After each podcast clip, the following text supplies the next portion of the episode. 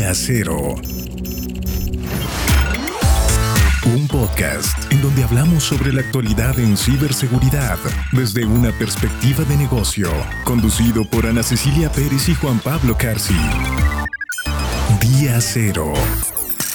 Las noticias más relevantes, eventos e incidentes disruptivos, así como recomendaciones estratégicas y técnicas en la voz de nuestros invitados expertos líderes en materia de ciberseguridad. Día Cero, presentado por Capa 8. Iniciamos. Hola, te saluda Ana Cecilia Pérez y Juan Pablo Carci. Bienvenidos a un nuevo episodio de Día Cero por Capa 8. Hoy conversamos con Enrique Guzmán, Enrique se hizo del Challenger Bank con mayor crecimiento en México. Con él exploramos las últimas tendencias y desafíos de ciberseguridad en el mundo de los nuevos bancos digitales, así como recomendaciones para proteger los datos de sus consumidores. Antes de entrar en materia, repasemos lo más importante ocurrido en la semana en 60 segundos. Día cero. Estas son las noticias más importantes en el ecosistema de la ciberseguridad. La Casa Blanca lanzó su Estrategia Nacional de Ciberseguridad el pasado 2 de marzo, basada en cinco pilares defender la infraestructura crítica, interrumpir y desmantelar a los actores de amenazas, dar forma a las fuerzas del mercado, invertir en un futuro resiliente y forjar asociaciones internacionales. Las iniciativas incluyen responsabilizar a los fabricantes por la ciberseguridad, imponer estándares mínimos de seguridad para la infraestructura crítica y supervisar la modernización de la tecnología en las agencias civiles federales por parte de la Oficina de Administración y Presupuesto. Un buen ejemplo a seguir. GitHub ha puesto a disposición el escaneo secreto para todos los repositorios públicos. Después de abrir la versión beta pública en diciembre, el escaneo de secretos detecta datos confidenciales como tokens de autenticación, claves API y contraseñas que se agregan accidentalmente a los repositorios. Parece ser una buena alternativa para tus desarrolladores. Por otra parte, el gobierno de Estados Unidos emitió una advertencia sobre una campaña de ransomware llamada Royal, dirigida a infraestructura crítica. El aviso describe las tácticas y técnicas utilizadas por los atacantes y brinda orientación a las organizaciones sobre cómo defenderse de esta amenaza. Los ataques de Royal Ransomware parecen tener una motivación financiera y representan un riesgo significativo para la seguridad pública y la seguridad nacional, no solo de Estados Unidos, sino de toda la región toma medidas sólidas de ciberseguridad y permanece alerta frente a estas amenazas emergentes. El dato en día cero. El dato, el informe de ciberamenazas 2023 de Sony Wall destaca un aumento del 87% en ataques de malware IoT y récord de ataques de cryptojacking. En Latinoamérica se han incrementado los ataques con malware en 17%. Únete a la conversación de Día Cero en las redes sociales de Capa 8 y visita capa8.com. Expertos que día a día diseñan y ejecutan estrategias en el mundo de la seguridad informática dan su voz en Día Cero. Nuestro invitado. Aprendamos de un CISO. Hola Ana, ¿cómo estás? Bienvenida.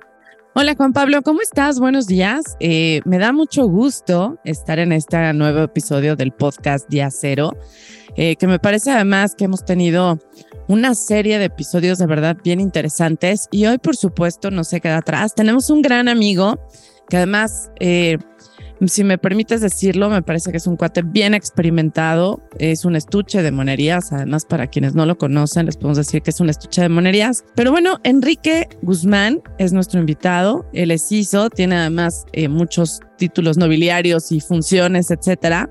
Enrique, ¿cómo estás? Buen día. Hola Ana, buen día, hola Juan Pablo. Pues eh, muy bien, muy, eh, muy contento de estar con ustedes aquí, participando con su maravilla de podcast. Gracias por acompañarnos y me gustaría que pudiéramos empezar en donde nos contaras quién es Enrique Guzmán, qué te gusta hacer, eh, a qué te dedicas hoy. Claro, con todo gusto. Pues em, empezaré diciendo pues que soy egresado del Instituto Tecnológico de Zacatepec, por allá en el estado de Morelos. Tengo más de 10 años eh, de experiencia en temas de seguridad estratégica y ciberseguridad y curiosamente, pues yo empecé como eh, en este mundillo digital, yo empecé como desarrollador de software, ¿no? Y de ahí fui aprendiendo cosas nuevas. Eh, eh, recuerdo que por ahí del 2010, em, más o menos, di el brinco, pues, de venir del mundo del desarrollo de software al mundo de la seguridad y la ciberseguridad. Y, me encontré con un mundo fascinante, con, lleno de retos, ¿no? los temas de seguridad y ciberseguridad tienen muchísimas áreas de especialización. Em, que, igualmente son retadoras, así como en el mundo del desarrollo de software y de todas las, digamos, las disciplinas de TI, este, pues todas tienen su, sus retos y son igualmente fascinantes, ¿no? Pero para mí fue como, como abrir los ojos, abrir una puerta, y casi casi me sentía como abriendo el ropero de Narnia, ¿no? Abrir la puerta a, un mundo que era desconocido para mí en aquel, en aquel entonces, ¿no? Eh, hablar, por ejemplo, de amenazas, de vulnerabilidades, de hackeo ético, de normativas de seguridad, de estrategias de seguridad, para mí era completamente nuevo. Entonces, me empecé a meter a ese, a ese medio, a ese mundo, y me encantó. O sea, lo que encontré ahí fue, eh, creo, creo que lo, que lo que lo que me he dedicado a hacer desde entonces, y, muy probablemente lo que voy a dedicar eh, el, el, resto de, de la vida, ¿no? Este, pues sí, em, empecé como desarrollador. Eh, ahora me dedico a la seguridad estratégica, a la ciberseguridad. Soy el CISO, el oficial de seguridad de Fundadora. Estoy muy contento ahí, ya les platicaré muchas cositas de, de, qué hacemos en Fundadora, que, cómo, cómo, vemos estos temas. Y bueno, hablando de, mis hobbies, de qué me gusta hacer, este, pues eh, como ustedes saben, me gusta la cocina. Soy por ahí chef, yo incipiente porque pues nunca lo he ejercido formalmente, solamente es por hobby.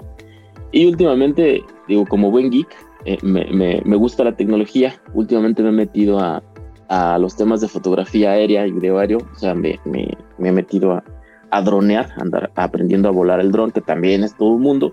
La verdad es que a mí me llamaba la atención este, por el simple hecho del juguetito, ¿no? De, de jugar con el dron y volarlo y todo esto.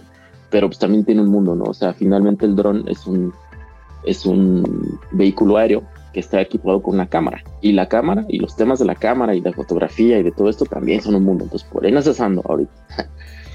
Este, pues bueno, pues eso, eso es, eh, eso ha sido desde desarrollo de software. Em, he tenido la fortuna de entrenar unidades de policía cibernética en el país y pues he sido consultor de seguridad. Actualmente soy también auditor de normas de seguridad, auditor para organismos de certificación.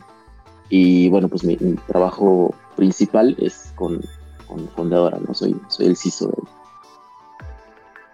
Excelente, Enrique, bienvenido. Muchísimas gracias por, por aceptar esta invitación. Me encanta cómo comenzaste, porque tengo también un especial cariño justamente por tu alma mater y además porque también soy morelense. Entonces, me, me, agradó mucho que arrancaras así, de verdad, me, arrancaste más de una lagrimita por acá. Oye, Kike, eh, algo que queríamos preguntarte ahorita que terminas platicando sobre Fondeadora es justamente qué hace Fondeadora, quién es Fondeadora. Sabemos que tiene una historia no reciente, sino ya prácticamente de más de una década que comenzó con una especie de crowdfunding, pero platícanos más. Estamos muy interesados en saber sobre eso.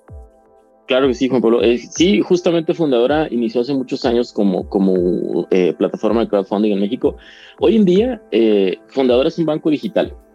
Es de los, de los llamados Challenger Bank, que, bueno, son bancos que operan en plataformas digitales 100%, es decir, que no tenemos sucursales físicas, no, no, hay, no, hay, no hay una sucursal de Fundadora. Eh, de cierta, eh, operan en plataformas digitales 100%, pero ofrecen productos bancarios similares a los de un banco tradicional, solo que eh, nosotros lo hacemos de una forma más relajada, más práctica y, ¿por qué no decirlo? Pues también más, más ética, ¿no? Y bueno, hablando de Fundadora, el foco detrás de todo lo que hacemos como, como, como Challenger Bank ahora es pues tener una banca digital descentralizada y lo que se busca es poner al alcance a mucha gente los beneficios de tener una cuenta y, acceso a, servicios financieros. Y, y bueno, qué que, bueno que mencionas el, el, origen de Fundadora, que es el, tema del crowdfunding. Recordando esos, esos orígenes, pues como plataforma de crowdfunding, ellos cuando iniciaron eh, este proyecto de Fundadora, eh, Norman Mueller y René Serrano, eh, digamos que su filosofía o su forma de, la idea que les originó eh, este proyecto fue eh, facilitarle el acceso a capital para mucha gente, ¿no? Eh, mucha gente que necesitaba dinero para, para hacer crecer su negocio, para hacer crecer su, su sueño, ¿por qué no decirlo de esa forma, no? Em, y en, esa, en ese orden de ideas, perdón, en ese orden de ideas, la, la, digamos que esa filosofía o esa forma de ver eh, eh, ese sector de la población para los que pues, simplemente la banca tradicional, para los que la, la, banca tradicional, ese sector de la población no existe, no, no, no es visible porque a lo mejor no tienen un historial crediticio, a lo mejor no tienen manera de comprobar ingresos de manera oficial, etcétera, ¿no? Entonces, eh, con esa idea en mente de poner en, al alcance de, de, de la gente estos servicios financieros, servicios, eh, simplemente algo, algo tan sencillo como una cuenta de banco y una tarjeta. Entonces, eso hay, eso hay, esa, esa idea ha ido evolucionando en lo que hoy conocemos como fundadora, ¿no? Ahora ya como un banco digital, pues, y, y, y a mí me, me gusta mucho, eh, me gusta mucho la empresa, me gusta mucho fundadora, tengo poquito, eh, poquito menos de dos años con ellos. Eh, y me gusta mucho la forma en cómo ven las cosas. Una, una empresa eh, súper relajada, una empresa súper preocupada por, por, su gente, súper preocupada, preocupada por el mercado eh, y con muchas, eh, no sé cómo decirlo, con, con, muchas ideas innovadoras detrás, ¿no? Em, eh, este año tenemos una frase que me encanta, ¿no? Que, que, dice que en Fundadora hacemos trabajar el dinero para que la gente pueda soñar. ¿no? eso, eh, o sea, eso, eso me, me, me, encanta porque todos los días y, y después de, de, de, ustedes lo saben, de vivir en un, un, país con tantas broncas, en un continente con tantas broncas, ahorita pues la situación mundial en general no es nada, nada alentadora, pues siempre es bueno tener en el día cuando despiertas, eh, así como que, pues, ¿qué me motiva hoy, no? ¿Qué, qué, por, por, qué, ¿Por qué me estoy levantando para trabajar, no?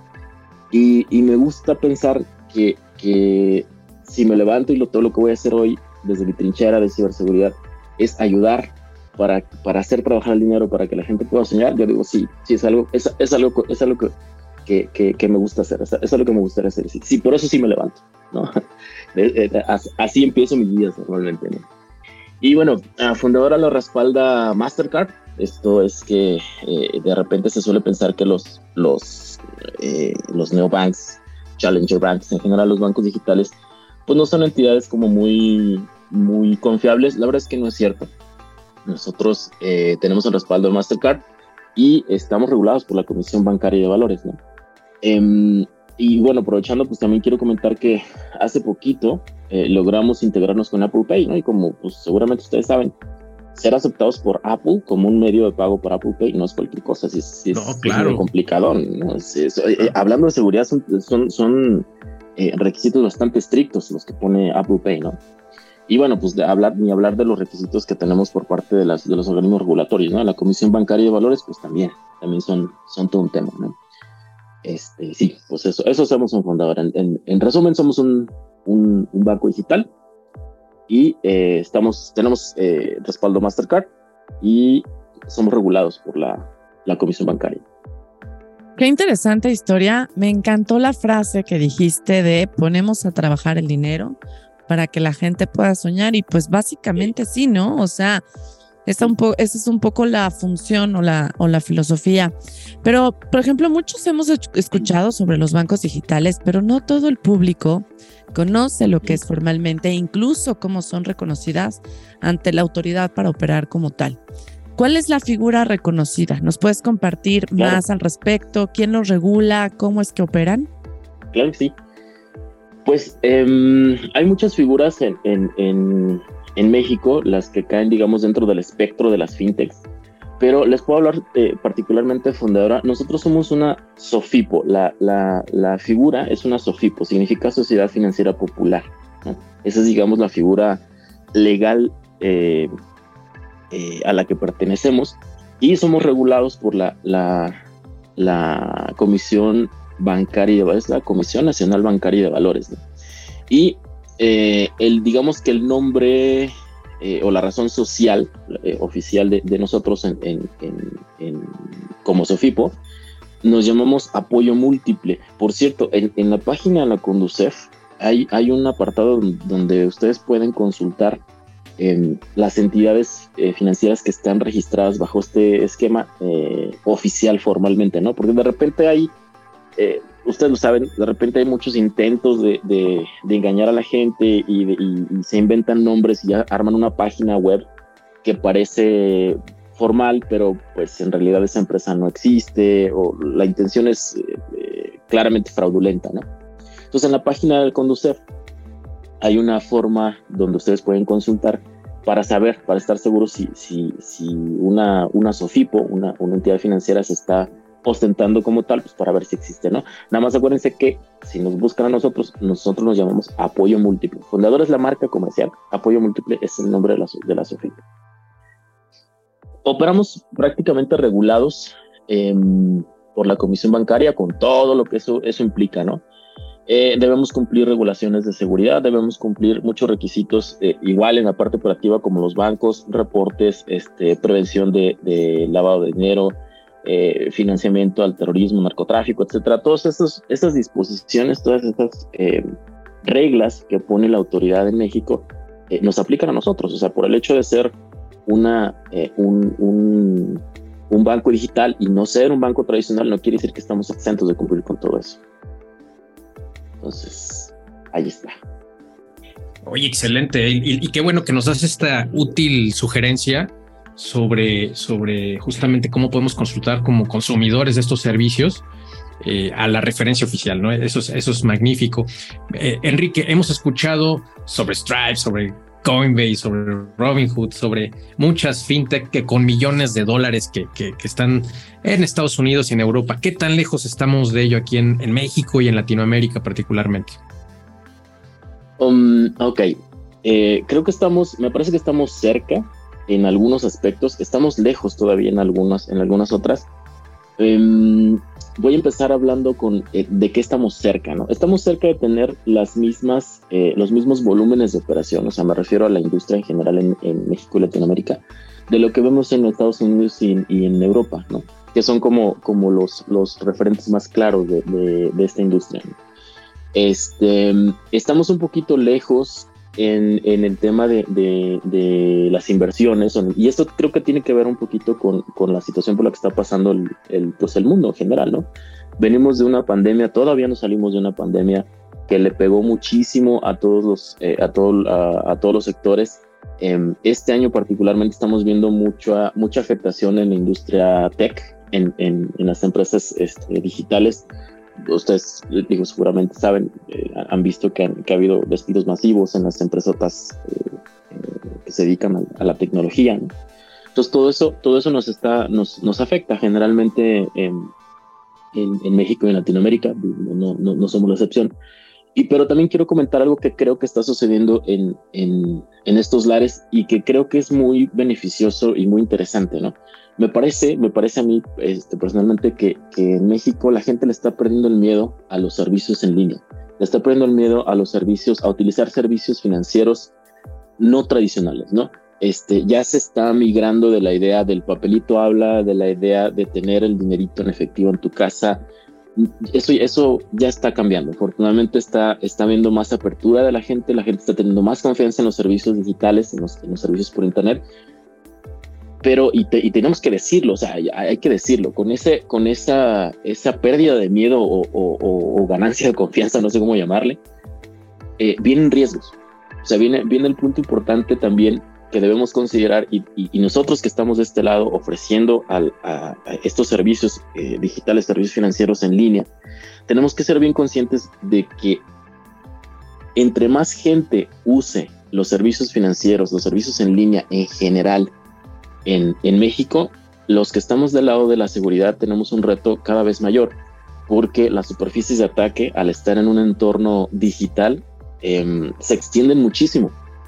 Eh, no es lo mismo una preocupación de, un, de un, banco que a lo mejor solamente tiene una página web con información eh, eh, de tu cuenta de banco, con, con, con cositas así, donde, que, que, no, que no la usas, digamos, para transaccionar realmente, a que toda tu vida digital y todo tu uso digital lo hagas a través de plataformas, aplicaciones, páginas web y prácticamente un dinero en efectivo ni lo toques. El, el, las superficies de ataque son diferentes. Al haber más usuarios, tenemos el reto de concientizar a más gente para que no caigan en estafas, para que sean cuidadosos con sus, con sus, eh, no sé, sus contraseñas, sus medios de acceso. En general, que sean usuarios digitales más conscientes, ¿no?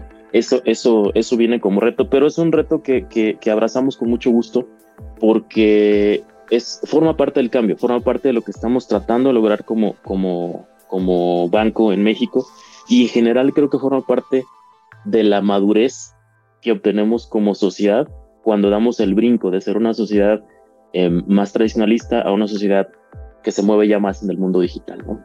Como ven. La verdad es que tienes toda la razón. Yo sí veo, al igual que tú, que cada vez hay menos miedo.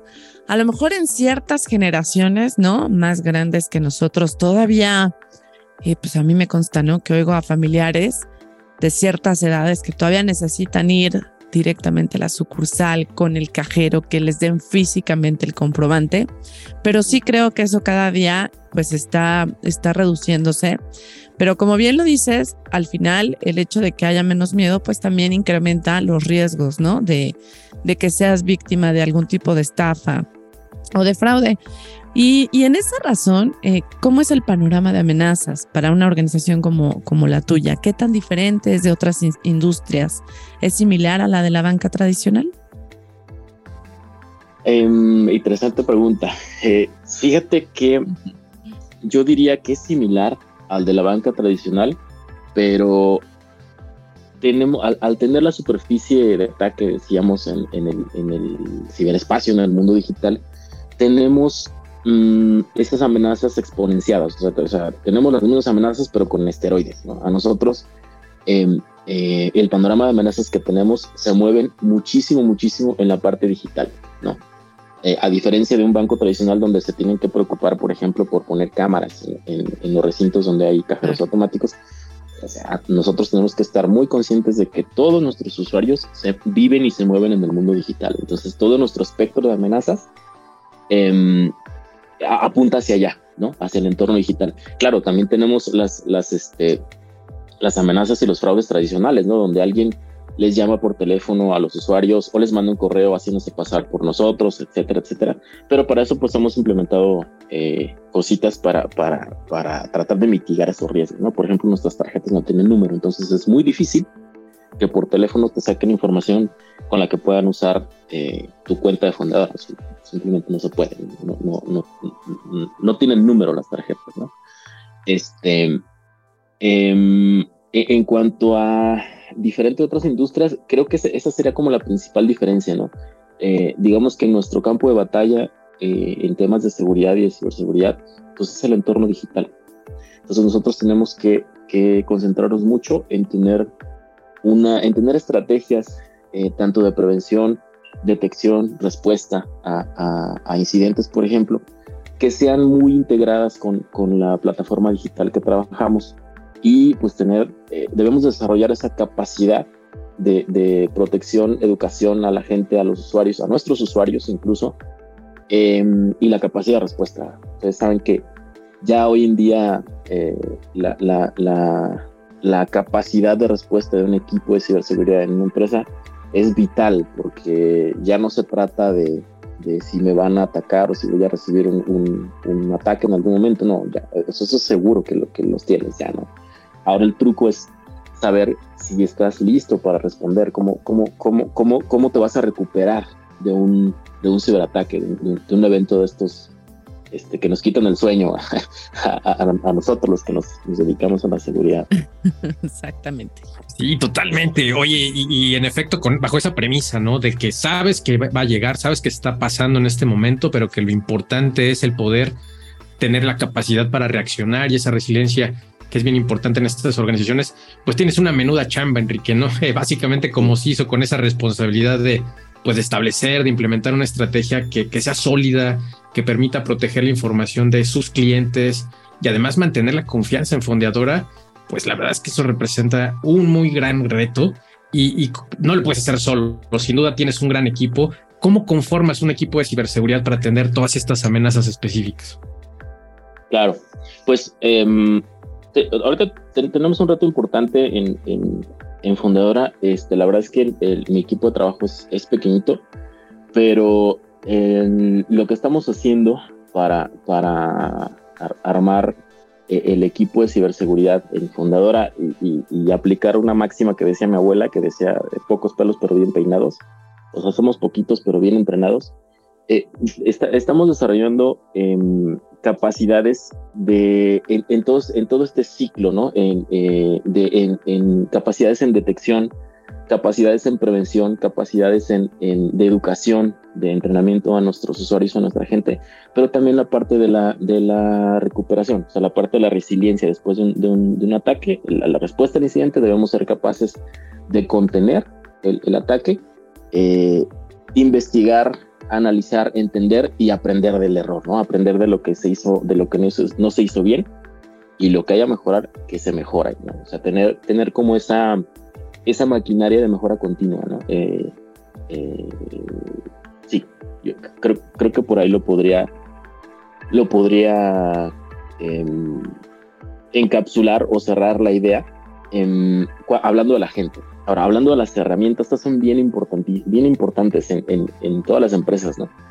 Aunque tengas un equipo eh, entrenado súper sofisticado, la verdad es que el volumen de, de trabajo, ustedes lo saben, el volumen de ataques eh, que se reciben diariamente, el volumen de correos de phishing con intentos de engaño, con, con ransomware, eso es, un volumen brutal el que se recibe eh, día a día, ¿no?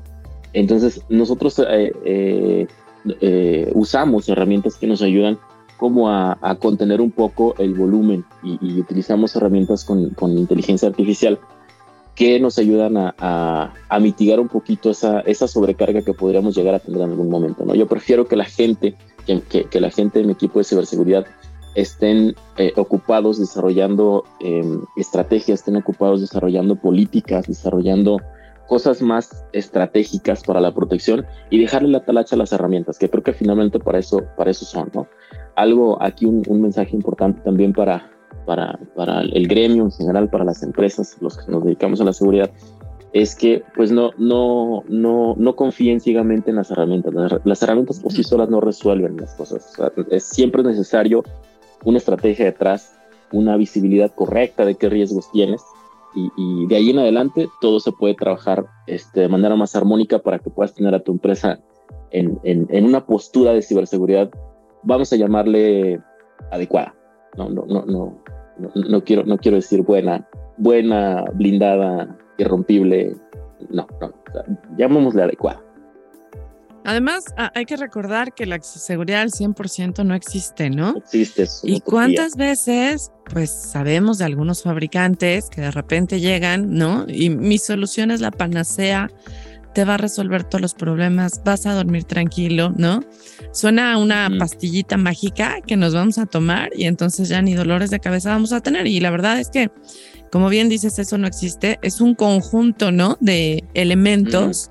Entre ellos, uno de esos elementos, por supuesto, son las soluciones tecnológicas, pero también la habilidad, el análisis, la experiencia de aquellos que están haciendo esta labor de monitoreo, de, de entender todo lo que está pasando a través de, eh, pues de este, esta red de transacciones. Y le digo red de transacciones porque ya hoy ya ni siquiera es como antes, ¿no? Protejamos el perímetro. Pues ya la verdad es que ya casi no hay perímetro pues en, en muchas organizaciones. Entonces, ¿cómo protegemos nuestros sistemas de información? Bueno, pues con este conjunto de elementos y con una estrategia correcta, como bien lo acabas de mencionar. Y ante esto, pues sabemos que las amenazas están en constante cambio eh, los cibercriminales pues normalmente van más adelante de nosotros. Hay vectores de ataque que de repente a la noche a la mañana este, pues exactamente hacen eso, ¿no? Darnos grandes dolores de cabeza.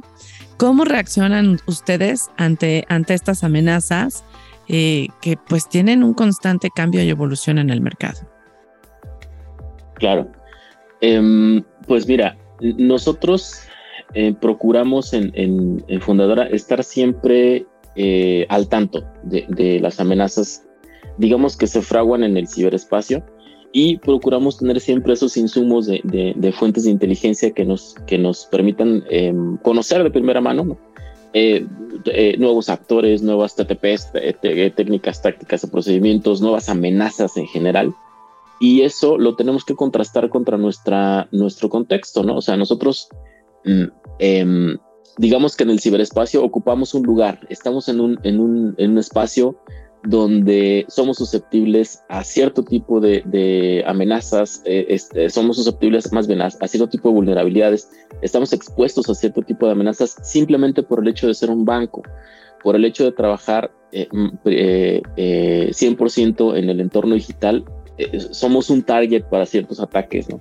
Entonces, lo que hacemos nosotros es mantenernos, decía, em, eh, eh, eh, buscando esa, esta visibilidad o teniendo ese, ese insumo de las fuentes de, inteligencia para lograr ubicarnos en el espacio, en el ciberespacio y saber a qué estamos expuestos.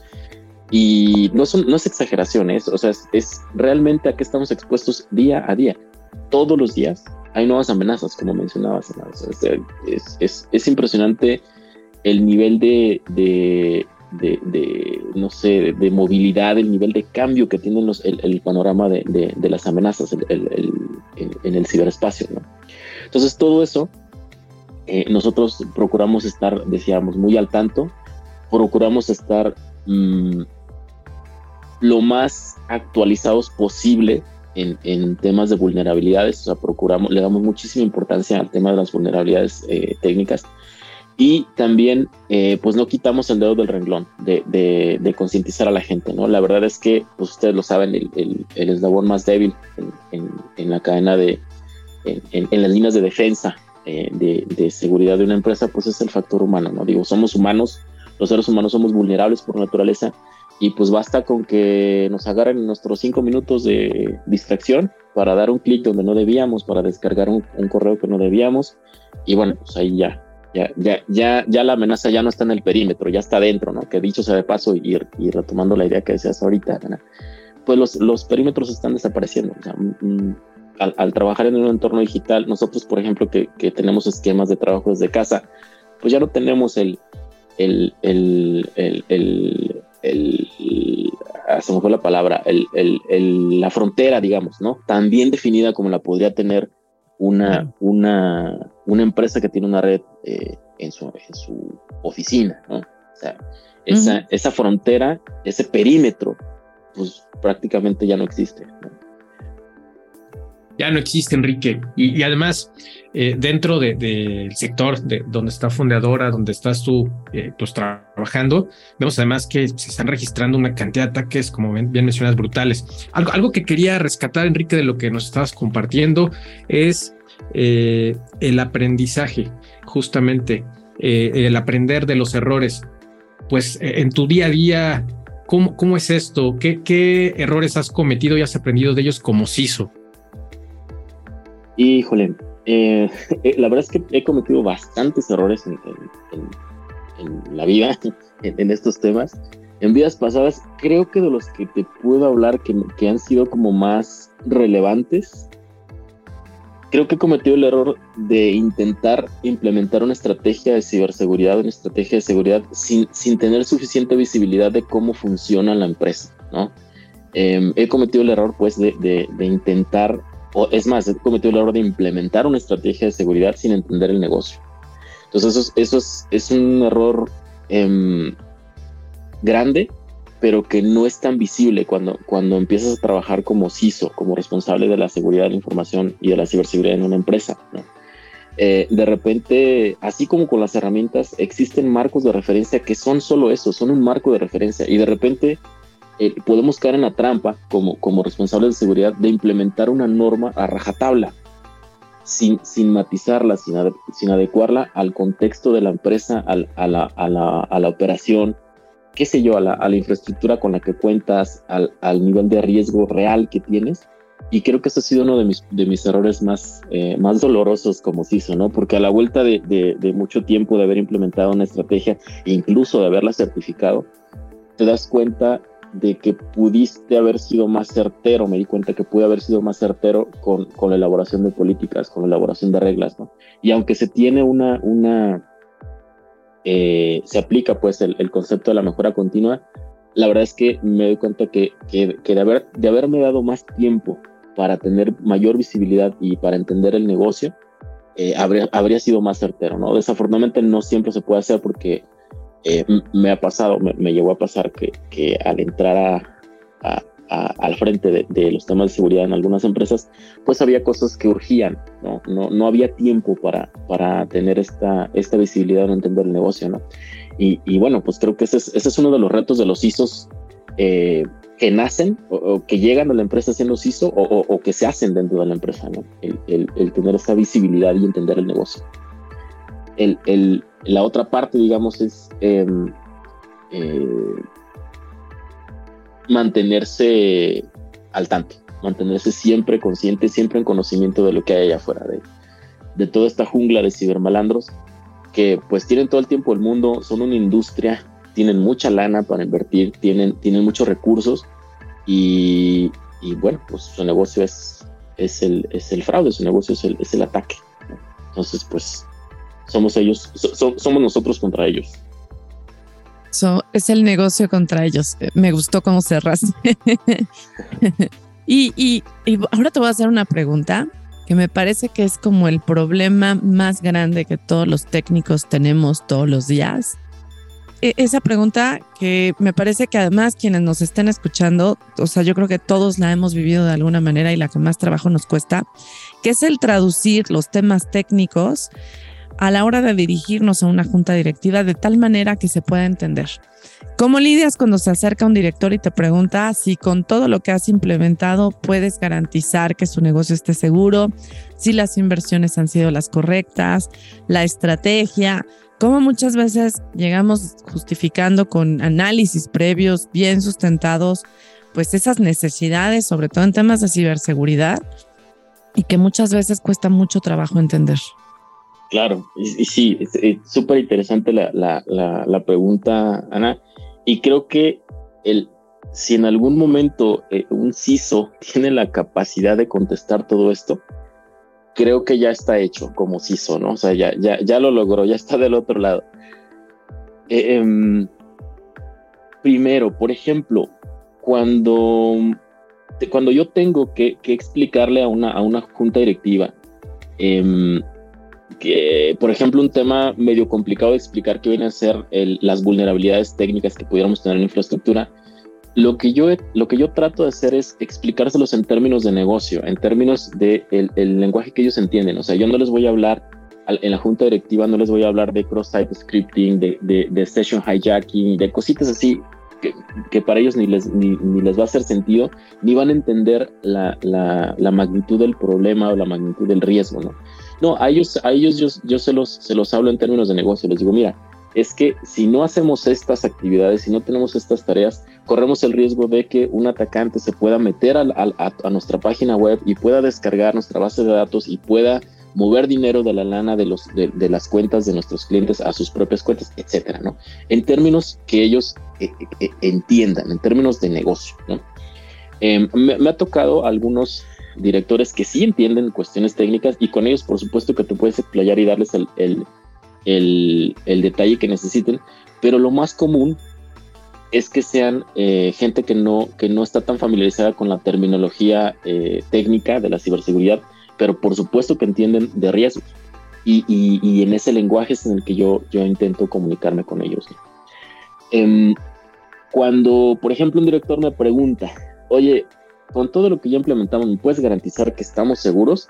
Eh, eh, lo primero que hago es eh, matizarlo, ¿no? O sea, la palabra garantizar es una palabra muy fuerte, ¿no? En, temas de, riesgos y de seguridad y de, ciberseguridad, de esos en general, nunca podemos estar 100% seguros, ¿no? incluso la, la, teoría de la gestión de riesgos nos dice que los riesgos nunca se eliminan, simplemente se mitigan. Entonces, yo, yo les, les contesto, mmm, ¿A, qué te refieres con que tu negocio está seguro? Si te refieres a que tenemos una, una gestión de riesgos adecuada para lo que necesitamos, sí, sí la tenemos. Pero seguro y completamente eh, inmune, no. Y eso no lo vamos a tener. Eso, eso no existe, eso es una utopía, ¿no? Todo, todos apuntamos para allá buscando ese, e, ese, ese, ese, eh, no sé cómo llamarlo, ese bienestar, esa, esa, ese estado de tranquilidad pero lo cierto es que nunca lo podemos tener, ¿no? Y, y, eso, eso aplica en todos los ámbitos, no solamente en la ciberseguridad, ¿no? Los riesgos no los podemos eliminar completamente, no podemos decir que tenemos un, un negocio completamente seguro, eh, porque otra vez, ¿no? Dependemos de muchas cosas, dependemos de la gente. Por sí sola la gente no lo resuelve. Eh, por más técnicos, por más especialistas que tengas entrenadísimos, trabajando 7 por 24, 365, no es garantía. Por más plataformas que tengas, eh, herramientas tecnológicas que te, que, te, que, te, tratan de vender la píldora milagrosa y, que se, ostentan como la panacea, eso no existe. Tiene, todo tiene que ser una estrategia combinada. Tienes que em, em, combinar pues eh, tecnología, gente, tus procesos, una buena visibilidad de tus riesgos reales, un buen conocimiento, una buena visibilidad de tu infraestructura con la que operas, muchísimas cosas y todo para llegar a un nivel de gestión adecuado. Yo, yo, yo, lo, yo lo cerraría con esa idea. Eh, eh, el, el, objetivo es tener un nivel de gestión de riesgos, de ciberriesgos adecuado. No, no, no, que, que no piensen como mi negocio ya está seguro y ya no lo tocamos. O sea, ya todo está cerrado, ya todo está perfectamente eh, protegido. No, eso no, eso no ocurre. O sea, todos los días hay cosas nuevas, todos los días hay amenazas nuevas, hay vulnerabilidades nuevas. Somos un, una, una, empresa que tiene que vivir en, en, constante innovación y con la innovación vienen riesgos. Y esos riesgos, lo único que podemos hacer o lo mejor que podemos hacer es mantenerlos en un nivel adecuado de gestión, en un nivel controlado. No los vamos a poder eliminar, eso sí, definitivamente no. Y para el tema del, de, de, la inversión que me decías, ¿no? Que, que, sí me han llegado a preguntar eso, este, ¿cómo, eh, cómo, cómo, justificamos el, el, el, retorno de inversión o el ROI, ¿no? De, de, la inversión en ciberseguridad? Pues lo que yo les digo es, eh, eh, tienen que entender algo, algo importante. El, la, la asignación de recursos, la asignación de presupuesto para temas de ciberseguridad no no tiene un, un eh, ¿cómo decirlo? Un esquema tradicional como cualquier inversión. Eh, a lo mejor si una empresa invierte en, en, una campaña, voy a poner un ejemplo un poquito burdo, ¿no? Si una, si una empresa invierte en una campaña de marketing, entonces esta campaña de marketing va a tener un, un retorno de inversión bastante claro, que va a ser el aumento de clientes. Cuando hablamos de seguridad, cuando hablamos de ciberseguridad, no, no estamos apostándole a tener más clientes directamente, lo que estamos apostando es a evitar pérdidas por incidentes, ¿no? O sea, en, palabras más simples, el hecho de que tengas una estrategia de ciberseguridad a la que invertiste dinero, no necesariamente te va a traer más clientes, pero sí te va a evitar problemas y te va a evitar gastos, te va a evitar impactos en, términos económicos, multas, eh, denuncias, pérdida de licencias, etcétera, y también te va a evitar pérdidas Em, que aunque, aunque tiene una naturaleza diferente, por ejemplo, la, la, pérdida de reputación, pues finalmente te afectan económicamente, ¿no? Pierdes reputación, pierdes clientes. Entonces, e, ese, ese, ese es el retorno de inversión que te puedes esperar de, de, de designarle presupuesto a una estrategia de ciberseguridad. Buenísimo, pues ahí está para todas las personas que nos escuchan, un muy buen tip. Hay que hablar en términos de riesgo a los ejecutivos y, bueno, qué, magnífico eh, consejo nos has brindado, Enrique. Una duda en ese mismo sentido, ¿qué recomendarías a un profesional, a un nuevo CISO que está a cargo de, la ciberseguridad en su organización cuando ingresa a un nuevo trabajo? Cuando, o sea, un CISO eh, nuevo que, está una, a una... A una nueva empresa, a una nueva organización. ¿Por dónde comenzar? O alguien que está recién incorporándose a estas actividades ¿Cómo hago para comenzar a, a, experimentar ya lo que es esa realidad abrumadora de, de, la, de la organización? ¿Por dónde empiezo? Claro, y aquí déjenme, eh, les... Eh, estoy, estoy pensando en, en incluso en un, en un, chistecito que ya hace mucho tiempo que, que, que entra perfecto aquí. Cuando, cuando eres un CISO que llega a una empresa nueva, lo primero que debes tener es visibilidad. O sea, tienes que entender cómo funciona el negocio, qué hace el negocio, qué infraestructura tienes y ya teniendo esos insumos puedes tener un panorama de riesgo real. Partiendo del riesgo real de la empresa, de los niveles de exposición reales que tengas, puedes establecer una estrategia de ciberseguridad mucho más adecuada, em, optimizando el gasto, optimizando el esfuerzo. Esto es importante. También una estrategia de ciberseguridad también le carga eh, un esfuerzo operativo a la gente que va a estar a cargo de, de los controles de seguridad. ¿no? Eso, eso también lo tienes que considerar.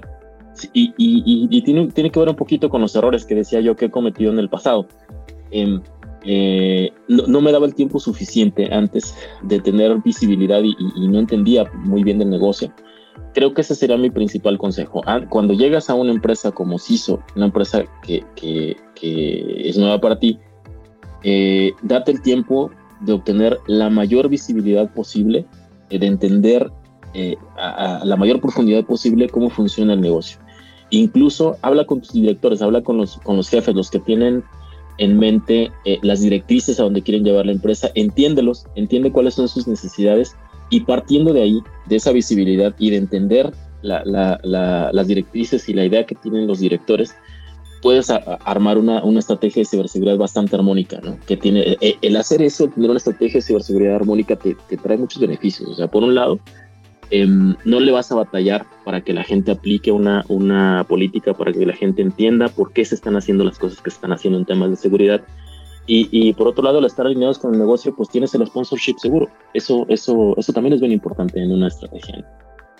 Y digo, pensando en alguien, en un CISO que se formó en la empresa, que también, que también me ha tocado eh, conversar con algunos colegas que así llegaron a ser CISO. Ellos tienen, a diferencia del CISO que llega a una empresa nueva, ellos son gente que tiene mucho tiempo en la empresa, conoce perfectamente cómo funciona y, se, y de, repente se convierte en CISO por las funciones que, que, que, se le van acumulando en, su historia. Súper común, ¿no? Súper común. Claro, claro, súper común y, y, creo que es igualmente válido, ¿no? O sea, tanto traerte a alguien de afuera con, con mucha... Eh, ya con experiencia a cómo desarrollarla internamente, ¿no?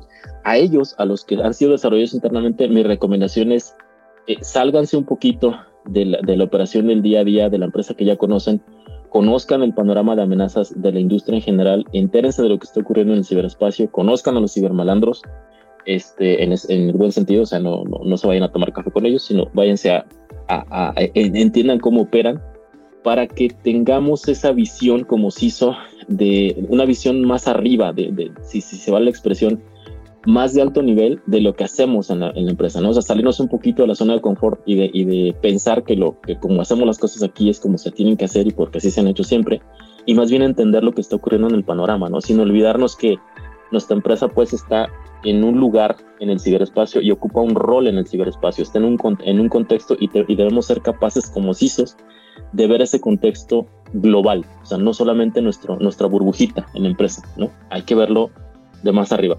Y el chiste del que me acordaba, que les decía, que cuando llegas como CISO a la empresa y ya tienes el, el, el, panorama de riesgo y ya tienes el conocimiento suficiente de cómo opera la empresa, del negocio, de todo esto, es cuando te viene el problema del, del, mosquito, te conviertes en un mosquito en un campo nudista, ¿no? Este, sabes perfectamente lo que tienes que hacer, pero no sabes por dónde empezar.